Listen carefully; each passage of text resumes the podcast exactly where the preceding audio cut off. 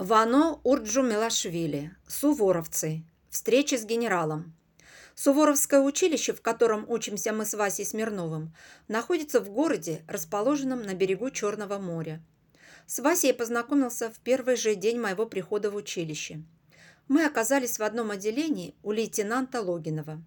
Лейтенант определил мне место в строю рядом с Васей. С тех пор мы шагаем всегда бок о бок. В классе также сидим на одной парте. Вася из Смоленска.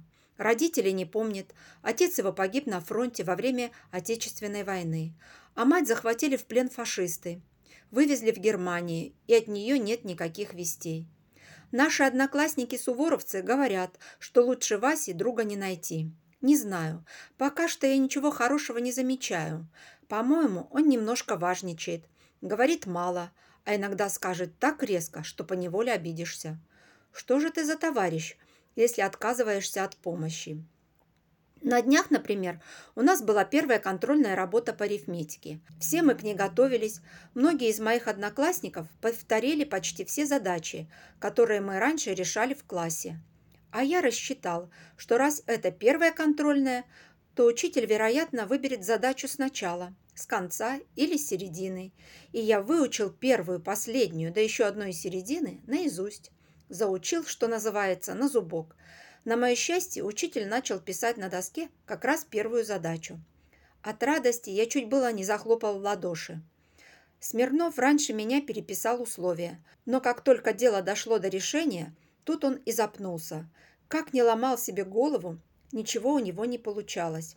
А я быстро решил задачу и думаю, разок еще проверю, сдам учителю тетрадь и побегу во двор, поиграю в мяч вдоволь. Но тут же упрекнул себя. Нет, брат, что же это получается? Товарищ в таком затруднительном положении, а я ему не помогаю. Вот тебе и дружба. Я тихонько толкнул Смирнова коленом. Вася нахмурился и буркнул. Чего легаешься? Вот чудак, думаю. Неужели он не понимает, для чего я его толкнул? И я написал ему на промокательной бумажке. Расстояние между городами раздели пополам. Частному прибавь 20. Получишь расстояние, пройденное автомашиной, которая вышла из города А.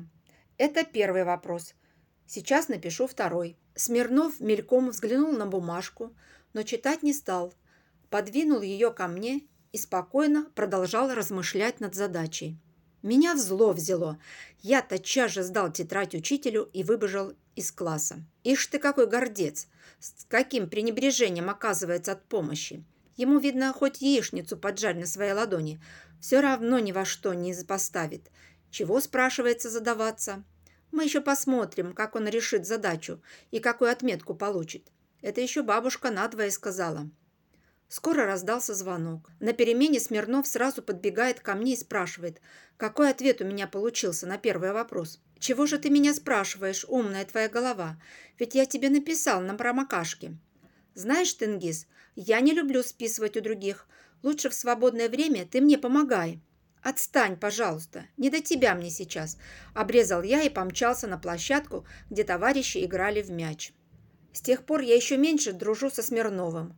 Мы, конечно, разговариваем, так же, как и раньше, сидим на одной парте. Да разве нас спросят, хотим мы сидеть рядом или нет? Приказал офицер-воспитатель, и все. Нравится или не нравится, все равно должны быть вместе и в строю рядом шагать. А тут еще в воскресенье встретил я Васю на берегу моря. Не хотелось мне с ним гулять, но мало-помалу разговорились и так увлеклись, что не заметили, как подошел к нам начальник нашего училища, генерал Васильев. Генерал высокого роста, грудь вся в орденах. Генерала я пока не знаю близко, поэтому ничего не могу сказать про него ни хорошего, ни плохого. А к чужим разговорам я не прислушиваюсь. Может же случиться, что для одного генерал хорош, а для меня окажется плохим. Может оказаться и наоборот. Это, конечно, было бы для меня лучше. Так вот, смотрю я и вижу. Генерал прямо направляется к нам, глядит на обоих, Вася незаметно толкнул меня локтем и, перейдя на строевой шаг, вытянулся в струнку. И так он крепко топнул ногой, как будто возле нас кто-то ковры вытряхивал. Как и полагается, Вася, не доходя трех шагов, приветствовал генерала и пошел дальше. Ну и Тенгиз, Пайчадзе, не лыком шит, тоже лицом в грязь не ударит. Но случилась беда. Я сбился с ноги и не поднес тесно сомкнутые пять пальцев к виску. Отдал салют по-пионерски. Загляделся ли я на Васю или оробел, когда генерала увидел, уж и не знаю. Скорее всего, я просто вспомнил, что у меня отопыривается карман, набитый яблоками, который мне прислала мама. Так вот, правую руку я поднял, а левой старался прикрыть карман с яблоками, чтобы начальник училища не увидел беспорядка в моем обмундировании. Да не тут-то было. Подозвав меня к себе, генерал приказал доложить командиру отделения, что я не умею приветствовать. Я повторил приказ, приложив на этот раз руку к виску, и повернулся кругом.